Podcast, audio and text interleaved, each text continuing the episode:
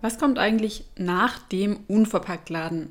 Vielleicht gehörst du zu den Menschen, für die ein Unverpacktladen gar nichts Besonderes mehr ist. Vielleicht kaufst du da regelmäßig ein oder hast schon so eine Phase hinter dir und hast inzwischen noch andere Varianten für dich gefunden, wie du möglichst ohne Plastik und ohne Verpackungsmüll einkaufen kannst. Es gibt eine richtig schöne Sache in Stuttgart, die ganz neu ist auch, erst ein paar Monate alt und über die es sich lohnt, einmal zu reden. Und ähm, ganz gespannt bin ich auf den Montag, 29. März, weil an diesem Montagabend habe ich einen Gast auf meinem Instagram-Kanal im Live-Kennenlerngespräch. Ich kenne ihn schon, aber ich möchte, dass auch du ihn kennenlernst, selbst wenn du nicht in Stuttgart bist.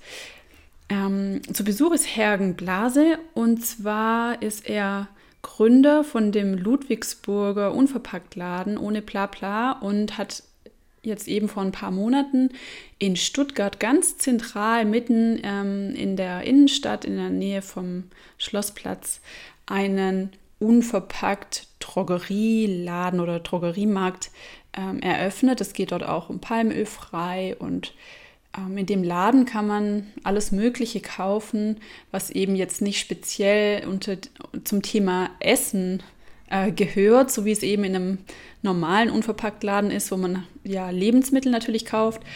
Es gibt da auch andere Sachen im Unverpacktladen meistens, aber ähm, das Neue, was jetzt Hergenblase mit Ohne Plapla in Stuttgart angefangen hat, ist eben dieser Gedanke, einen Drogeriemarkt zu ersetzen.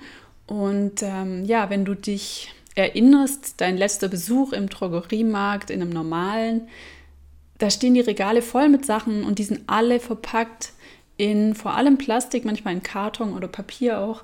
Ähm, aber stell dir mal vor, du könntest in einen Laden gehen und diese Dinge kaufen oder einen Teil von diesen Dingen kaufen, eben das, was man wirklich braucht und was auch wirklich wichtig ist. Ähm, und schleppst eben nicht so viel Verpackungsmüll mit nach Hause, hast deswegen auch leere Mülltonnen. Und ich finde das so gut und so sinnvoll. Und weil es einfach noch gar nicht verbreitet ist, ähm, freue ich mich auch total, dass der Hergen sich Zeit genommen hat ähm, für dieses Insta Live. Genau, nimm dir Zeit und hör mit rein am Montagabend.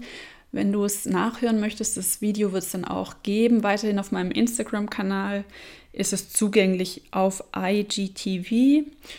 Und genau, jetzt hiermit die Ankündigung. Komm rüber auf Instagram, folge meinem Kanal und dann kriegst du nämlich auch mit, wenn wir uns unterhalten. Schick mir auch gerne, wenn du Lust hast, über Instagram Fragen oder stell deine Fragen direkt, während Hergen und ich im Gespräch sind. Montag, 20 Uhr. Ich freue mich auf dich. Bis dann.